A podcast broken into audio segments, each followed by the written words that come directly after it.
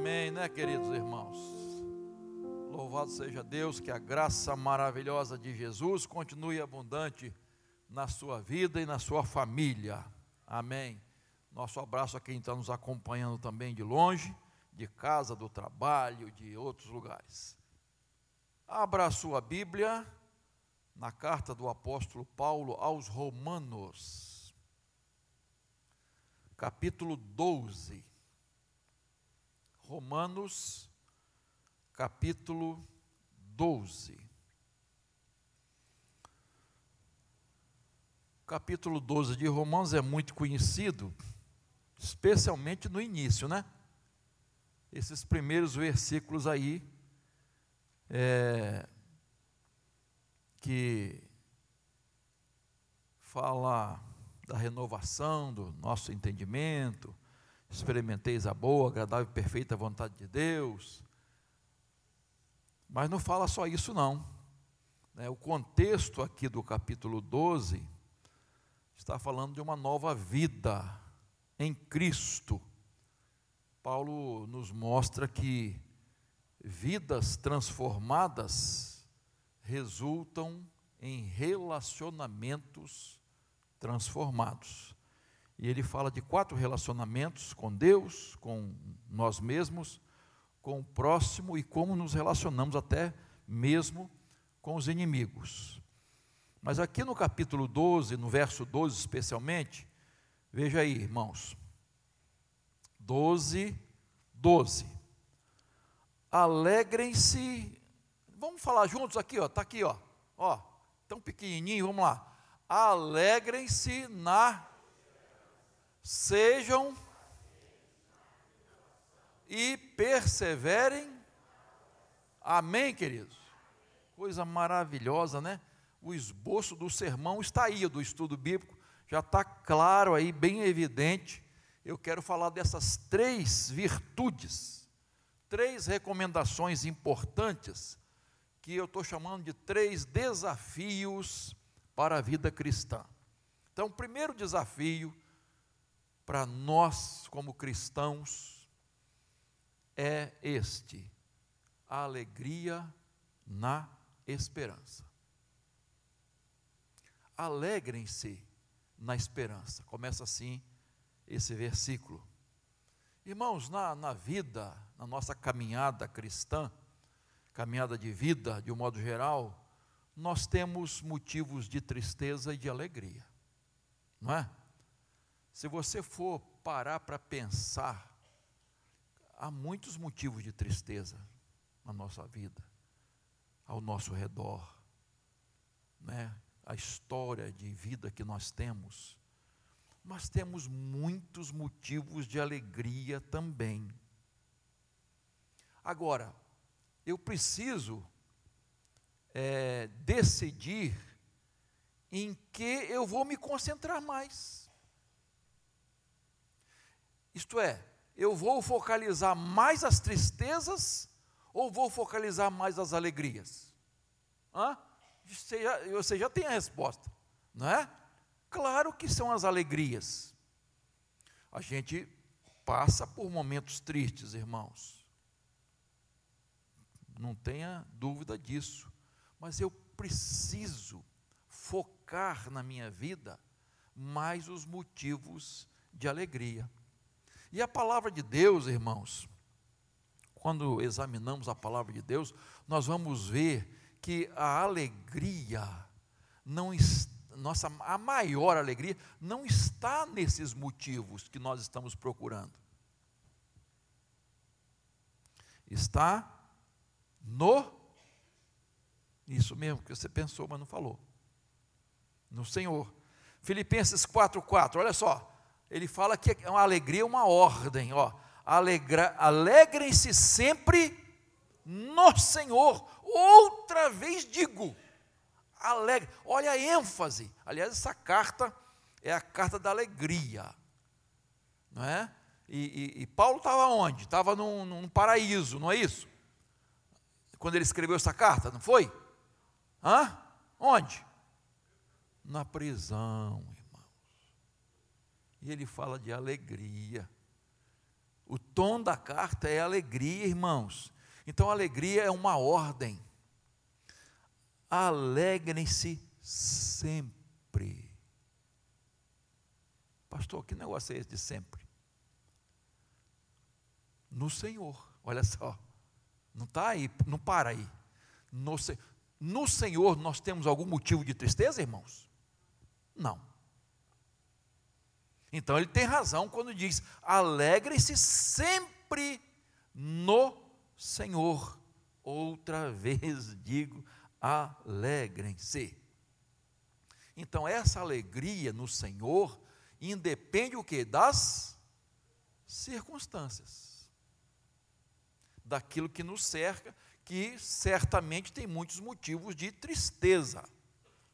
E quando você examina a palavra de Deus, você vai ver que a alegria do cristão é fruto do Espírito Santo. É fruto do Espírito Santo. Quando a vida do cristão está fincada, enraizada em Deus, no Senhor, automaticamente surgirá um fruto. O fruto e nesse fruto tem a alegria. Alegria no Senhor, irmãos. Então, por isso que Paulo aqui, né, voltando a, a Romanos 12, 12, alegrem-se na esperança. Irmãos, as pessoas vivem hoje sem esperança, você sabe disso. A tendência natural, quando nós olhamos para o que as coisas que acontecem é de perder a esperança, irmãos. Se nós estivermos olhando para o que está acontecendo no Brasil e no mundo, a gente fica sem esperança, irmãos. E há muitos cristãos sem esperanças, porque os seus olhos não estão fitos em Deus, no Senhor. E aí o, e o Paulo, aqui ainda dos Romanos, ele vai falar mais sobre isso, olha só, né, sobre essa esperança. Capítulo 5, verso 2, a parte B. E nos gloriamos na esperança, ó, da glória de Deus. 5, versículo 5. Ora, a esperança não nos deixa decepcionados, porque o amor de Deus é derramado em nosso coração pelo Espírito Santo que nos foi dado. Olha só, irmãos, a nossa esperança vem do Senhor, não está em governos, em homens, em instituições, está no Senhor. E Paulo vai falando sobre isso. No capítulo 8, verso 24 e 25, olha lá. Falando de esperança ainda, porque na esperança fomos salvos. Ora, a esperança que se vê não é esperança, pois quem espera o que está vendo. Mas se esperamos no que não vemos, com paciência o aguardamos. Glória a Deus. Lá no capítulo 15 agora de, de, de Romanos ainda, né? verso 13: E o Deus da esperança encha vocês de toda alegria e paz na fé que vocês têm, para que sejam ricos de esperança no poder do Espírito Santo. Olha que coisa maravilhosa, irmãos. Essa esperança é uma riqueza Nós somos ricos. Nós temos essa, essa, essa herança, não é? Essa riqueza, esse tesouro de esperar em Cristo. Então Paulo diz: ricos de esperança pelo poder do Espírito Santo. Irmãos, que coisa maravilhosa que nós temos nós não vamos ter, não, irmão, já temos. Você se lembra quando Jesus deu uma missão aos 70 discípulos, aí eles saíram. Oh, trabalhar, vamos lá. Pá, pá. Quando eles voltaram, eles estavam pulando de alegria. Não é? Está lembrado desse episódio? Poxa vida, depois você vai ler a Bíblia mais, irmão. Então, aí eles encontraram-se com Jesus, Jesus, estou né, aqui tentando, né, é, ver o que eles estavam, olha, até os demônios se nos sujeitam, oh glória! Jesus disse, aqui, sou eu, minha interpretação, tá? Jesus disse, tininho de rosca, beleza, mas a maior alegria de vocês não é essa. Jesus disse assim: olha, exatamente assim, alegrem-se, não porque os demônios se submetem a vocês, e sim pelo nome de vocês estarem registrados no céu. Olha só, irmãos. Irmãos, em Cristo, o seu nome está registrado no céu, irmão. Está no livro da vida, irmãos. Irmãos, que alegria é essa, irmãos? Que certeza maravilhosa, que esperança maravilhosa de que o Senhor brevemente vai voltar para buscar sua igreja nossa esperança está em Cristo, irmãos. Fundamentada no Senhor, na Sua palavra. E não nas coisas dessa terra. Quando nós fundamentamos a nossa vida nas coisas dessa terra, nas coisas terrenas, irmãos, em todos os sentidos, nós vamos ter decepções Agora, quando a nossa esperança está no Senhor Jesus, que brevemente Ele virá nos buscar, e aí vai ser a glória maravilhosa, né? Dia glorioso, quando o Senhor vier nos buscar. Eu sei que haverá tristezas nesse dia, você sabe também.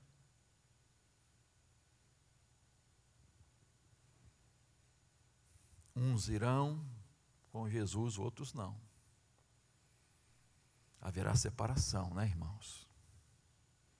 Mas eu não quero falar disso hoje, não. Nossa alegria está fundamentada no Senhor. Então, não há razão para nós sermos dominados por tristezas. Não há razão. Porque a nossa alegria não está fundamentada nas coisas, nas circunstâncias. Então, a palavra de Deus tem razão. Alegrem-se sempre no Senhor. Estejam sempre alegres. alegria na esperança. Alegrem-se na esperança. Amém, queridos? Segunda recomendação, segundo desafio paciência na tribulação. Sejam pacientes na tribulação, continua o versículo. E quem não tem tribulação? Quem não tem lutas, dificuldades, aflições? E o próprio Jesus nos preveniu: no mundo. Mas a gente não gosta não disso aí, né, irmãos? Se a gente puder fugir delas, né? Mas Jesus disse: No mundo vocês terão aflições. E nós estamos no mundo, irmãos. Então nós passaremos por aflições. Então está dizendo aqui o texto: tenha paciência na tribulação. Tá? Tem outras traduções que falam de perseverança na tribulação. Mas aqui essa tradução diz paciência. No capítulo 5, verso 3, Paulo diz assim: E não somente isto, mas também nos gloriamos nas tribulações, sabendo que a tribulação produz perseverança. A gente sempre está falando isso, mas ninguém, na verdade, lá no fundo a gente não quer, né? Irmãos, o que, que a Bíblia nos ensina, e esse texto aqui nos ensina, o que Paulo está nos ensinando aqui, que a tribulação é pedagógica. Isto é, Deus usa a tribulação para nos ensinar. Para nos ensinar, irmãos, ela gera uma paciência triunfadora. Por isso que Deus permite as aflições. Vocês acham que Deus é masoquista? Que gosta, algum pai, alguma mãe gosta de ver um filho sofrer? Mas às vezes é necessário, né, irmãos? Para ensinar, para ensinar a ele a ter maturidade, ensinar a ele que a vida não é um mar de rosas, que é preciso lutar, que é preciso batalhar. Então, Deus, irmãos, Ele vai forjando, forjando o nosso caráter através das tribulações, aflições. Ele vai forjando, irmãos. Ele vai promovendo na nossa vida um crescimento espiritual, uma maturidade espiritual através das aflições. Irmãos, as grandes lições da vida nós aprendemos no vale da dor.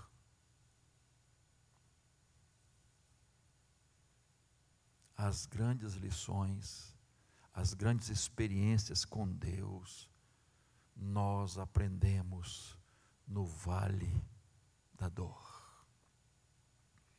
Davi, lá no Salmo 119, 71, diz assim: Foi bom que eu tivesse passado pela aflição para que aprendesse os teus decretos.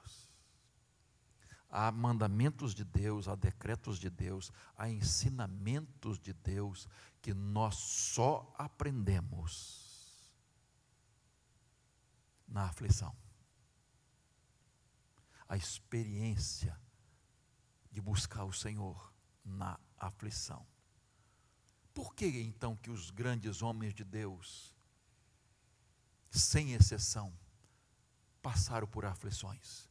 Homens de fibra, de caráter, homens de fé, não perfeitos, mas que buscaram o Senhor, que eh, de toda forma tentaram fazer a vontade de Deus. Por que que passaram? Domingo, dia dos pais, eu falei de um pai aprovado, né? Quem foi? Aham. Isso mesmo. Quem foi? Abraão. Outra, salvou aí uma. Abraão.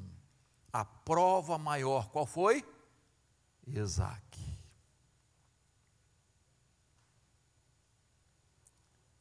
O pai da fé. Conhecido como o pai da fé. Aprovado por Deus na pior provação que alguém podia passar. Então, irmãos, Deus usa o sofrimento para nos preparar e para nos usar.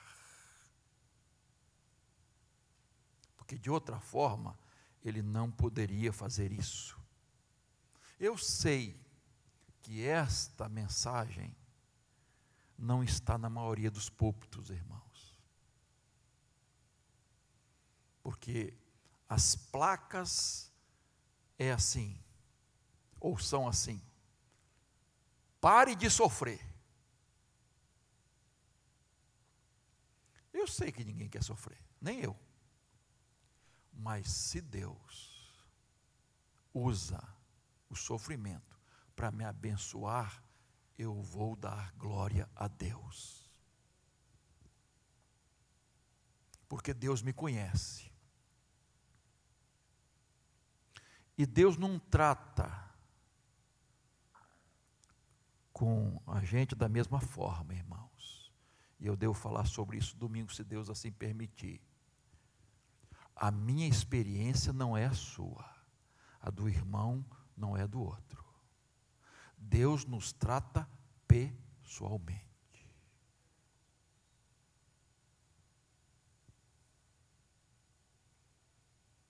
E Ele sabe, Ele nos conhece. Então, por que, que eu devo passar por isso? Deus sabe. Deus me conhece. Não é aparência, porque alguém olha assim, puxa, coitadinho, coitadinha. Por quê? Eu sei que há sofrimentos difíceis.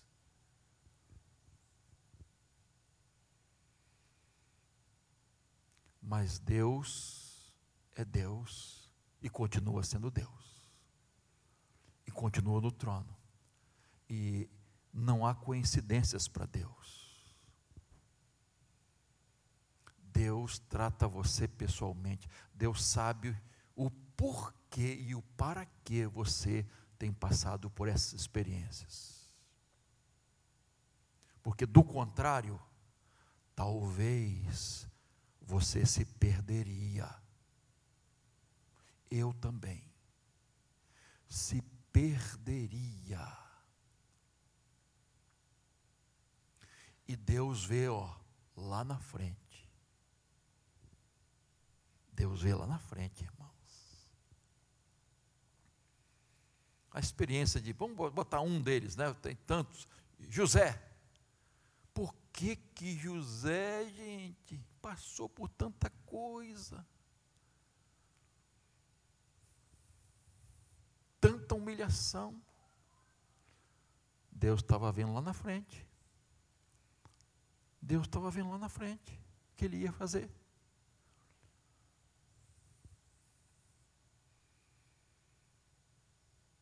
Deus quer nos usar, irmãos. Deus quer te usar. Você não está aqui vivendo por viver. Deus tem um propósito na sua vida. Deus quer que você seja instrumento nas mãos dEle. E talvez a sua experiência de dor seja aquilo que Deus vai usar para levar conforto para outras pessoas, para levar paz, alegria e conforto para aquelas pessoas que estão passando por essas ou por outras dores. Então, queridos, a gente não sabe. A gente não sabe. Né? Eu, eu contei a, na nossa reflexão aqui um dia, até estudamos no, nos dez dias de oração, sobre um menino, um adolescente que perdeu o braço. Estava no hospital ainda. E ele estava tão chateado com aquilo que não queria ver ninguém. Os pais entravam no quarto e tal, mas ele não queria ver ninguém, nem pensar, gente da turma dele, vizinho, parente, ninguém. Até que um irmão de uma igreja, né, perguntou aos pais: Eu gostaria, pediu, de fazer uma visita ao seu filho. E, moço, ele não quer, mas eu, por favor, eu insisto. E foi. Quando ele chegou, tinha alguém lá, saiu para ele ver se ele conseguia falar com o menino, confortar o menino. E o menino disse: Eu não quero ver ninguém, já falei. Aí ele estava assim, meio escondido, apareceu melhor E o menino viu que aquele homem não tinha um braço também. Quando o menino viu, mudou, aceitou a visita. E aquele homem pôde levar conforto e paz para aquele coração, e foi uma visita transformadora. Às vezes, irmãos, a gente não entende, e não vai entender mesmo. Tem coisas que a gente não entende, e aquilo que a gente não entende, a gente deposita nas mãos de Deus e aceita pela fé. Enquanto você não aceitar no seu coração, vai ser difícil.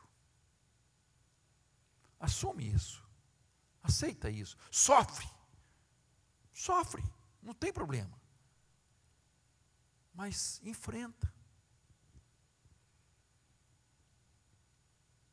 E aí Deus vai trabalhar na sua vida, na minha. E Ele vai nos transformar vai trazer consolação, como Paulo diz, para que nós possamos levar consolação a outras pessoas. Nos usar. Então, por isso que ele diz assim: sejam pacientes nas tribulações. Amém? E por último, terceiro desafio, perseverança na oração. Verso. E perseverem na oração. E esse, é, e esse é um dos grandes desafios da vida cristã, né, irmãos? É um dos grandes desafios. Não estar falando de orar. Preste atenção. Estar falando de perseverar em oração. Porque é muito diferente. Perseverar. E quando você abre a Bíblia, vai estudar a palavra de Deus, esse desafio está muito presente. O desafio da perseverança em oração. Por que será? Que sempre que fala de oração tem que se perseverar. Jesus, lá em Lucas capítulo 18, Jesus lhes contou uma parábola para mostrar que deve, deviam orar sempre e nunca, nunca o que, irmãos? Desanimar. E Jesus então contou essa parábola, qual? A do juiz iníquo. Um juiz que não considerava ninguém, desprezava todo mundo, não queria nem saber, queria, ser, queria, queria saber do, do salário dele, do dinheiro dele ele era iníquo. Olha, irmãos, mas uma mulher insistia com ele para julgar a causa dela. Numa vila, né, numa pequena cidade, um juiz só julga minha causa, julga minha causa, julga minha causa, tal. Onde aquele homem estava, aparecia a mulher. Eu estou aqui, aqui imaginando, né? Ela não tinha, né, não tinha acesso assim fácil toda hora, mas aquele homem, a mulher estava insistindo. E aí, diz a parábola, aquele juiz que diz o texto, não temia Deus, nem respeitava ninguém. Olha só não tinha misericórdia por ninguém, mas atendeu por causa de quê? Insistência. Vou julgar logo a causa dessa mulher, a causa dessa mulher, porque eu não aguento mais. Vou me ver livre dela. E aí Jesus conclui dizendo assim: quer dizer, um juiz iníquo que não respeita ninguém, um juiz corrupto, julgou, né? E o Pai celestial, amoroso, não vai atender você?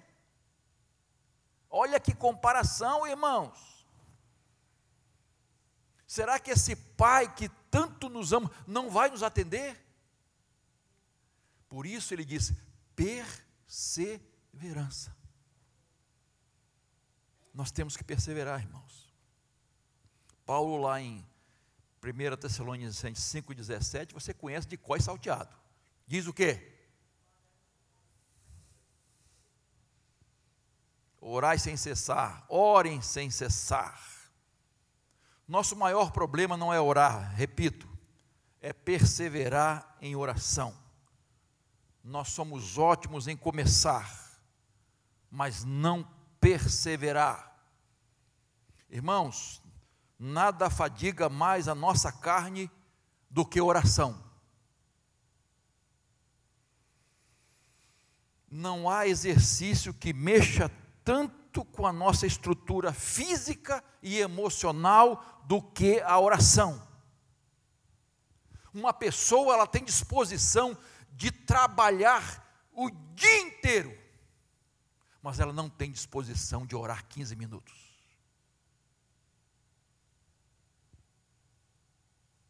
Por quê, irmãos?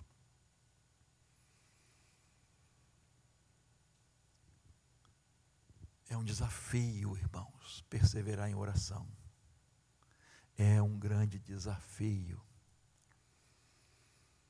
Talvez, analisando todas as atividades dos cristãos, talvez a atividade mais fácil para se realizar é, é a oração. Você faz onde, em qualquer lugar, vamos dizer assim, qualquer lugar, né? Qualquer hora, você, você escolhe, você, enfim. A atividade mais fácil. Mas é a menos praticada pelas igrejas. A gente gosta de ouvir sobre oração, né, irmãos? De resposta de Deus de coisas maravilhosas que Deus fez e faz, mas a gente não está disposto a botar o joelho em terra, no chão, boca no pó, para orar 15 minutos por dia.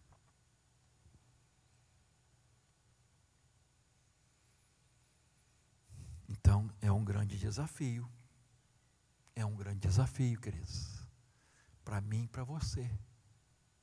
Orar, buscar a Deus em oração, estar diante do Pai. Jesus, já naquele contexto da cruz, foi para o Getsemane. E ele levou para orar com ele três discípulos. Hã? Pedro, Tiago e João. Acho que Jesus pensou, não, Jesus não pensou, Jesus sabe disso, né? Estou aqui eh, confabulando, né? Vou levar esses três, homens de oração, eu vou passar por um momento difícil, e te, os evangelhos diz que a alma de Jesus estava agoniada, irmãos.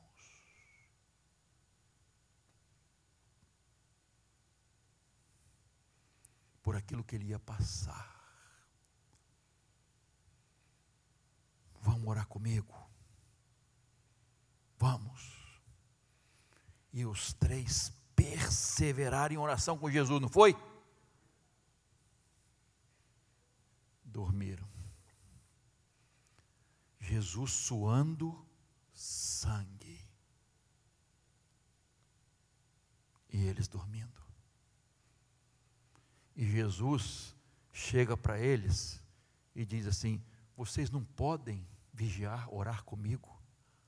Jesus chega, três vezes Jesus acorda eles para orar com ele e eles não conseguem.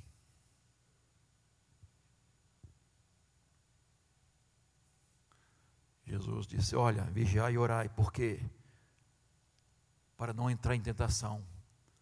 Ele diz assim: o espírito está pronto, mas a carne é fraca, irmãos. Naturalmente, nós não vamos perseverar em oração. Não pense que naturalmente você vai conseguir perseverar em oração. Tem que ser por ação de Deus na sua vida.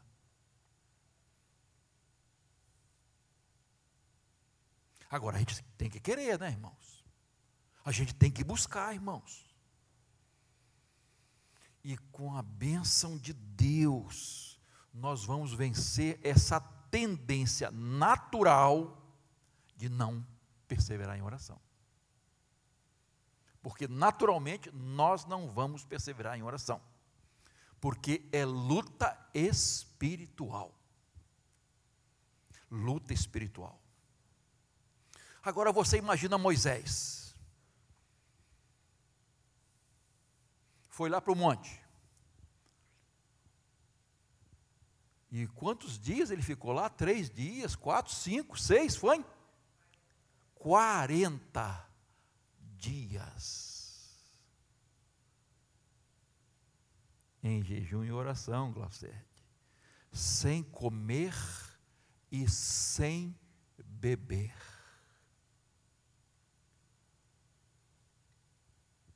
Os estudiosos dizem que a pessoa até fica vários dias sem comer, mas sem beber, acho que são quatro dias, se eu não me engano, no máximo. Tem um negócio assim. Três, negócio assim.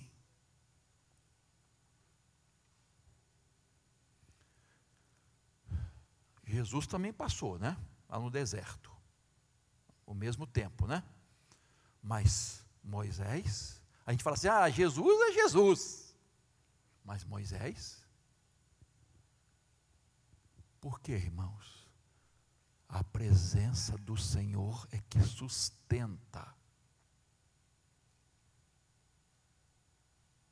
E ele ficou ali, ó, 40 dias e 40 noites, em oração.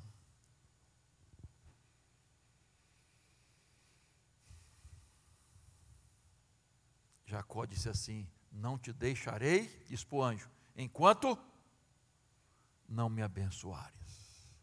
Você lembra da perseverança de Abraão quando estava intercedendo por Ló, lá em aonde? Sodoma.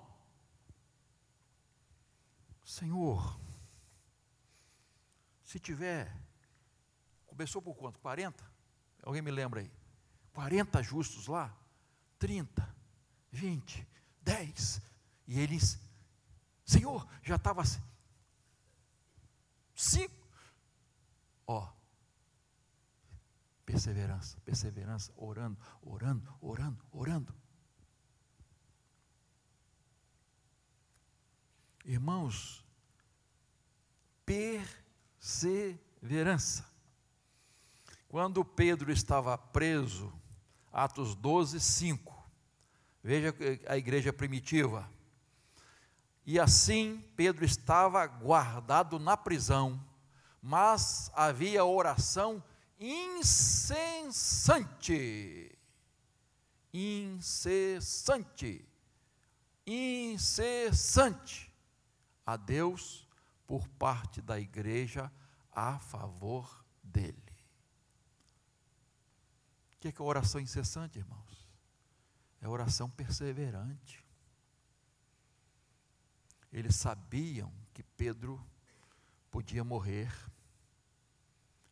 Sua vida seria ceifada como foi a do outro companheiro, chamado Tiago. Morreu ao fio da espada.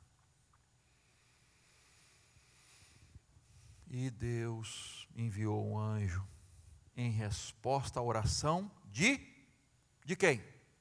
De Pedro? Pedro estava dormindo, irmãos. Da igreja. Pedro estava dormindo. Bom, eu não posso julgar Pedro. Né, já até já fiz um estudo aqui sobre isso, né? Será que ele estava assim descansando no Senhor? Já, já orei, amanhã vou morrer e tá bom, seja o que Deus quiser.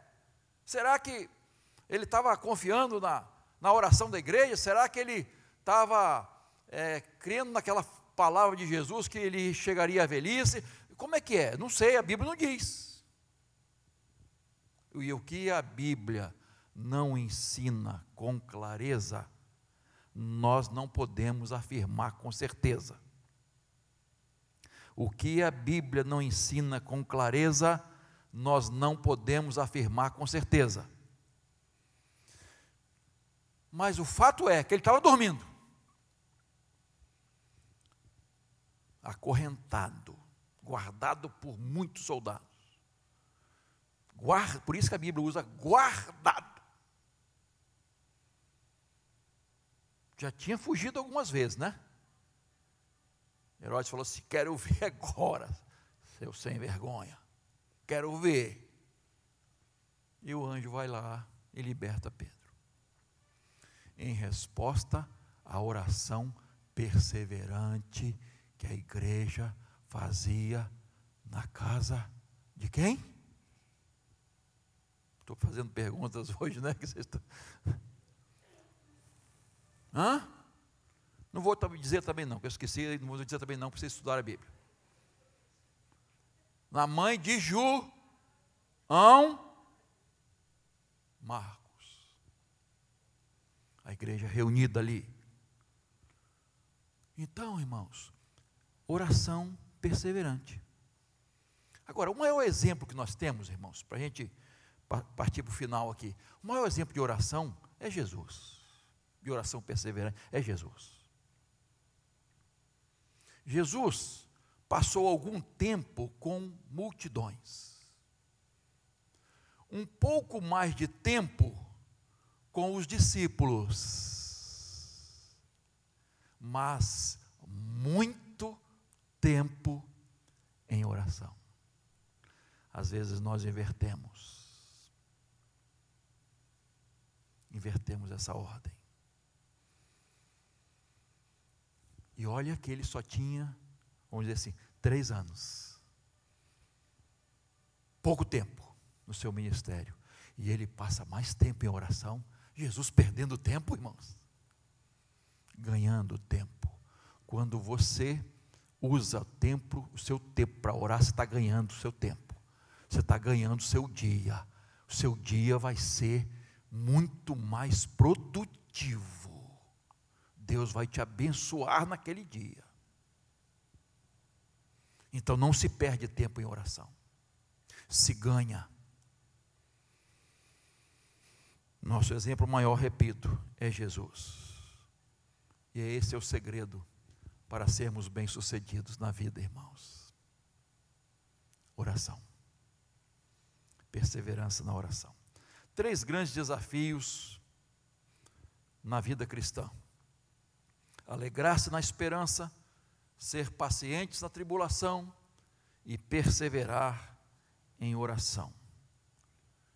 Perseverar, esperança, expectativa da volta de Jesus para levar sua igreja um dia, deve nos fazer pacientes diante das tribulações e perseverantes na oração nessa expectativa da volta de Jesus. Que Deus nos ajude, irmãos, a nos alegrar no Senhor, não focalizar demasiadamente as tristezas, mas ter alegria em Cristo, na presença de Jesus, nas coisas de Deus, vencer pela fé as aflições e perseverar mais e mais na oração. Que o Senhor nos capacite para isso. Amém?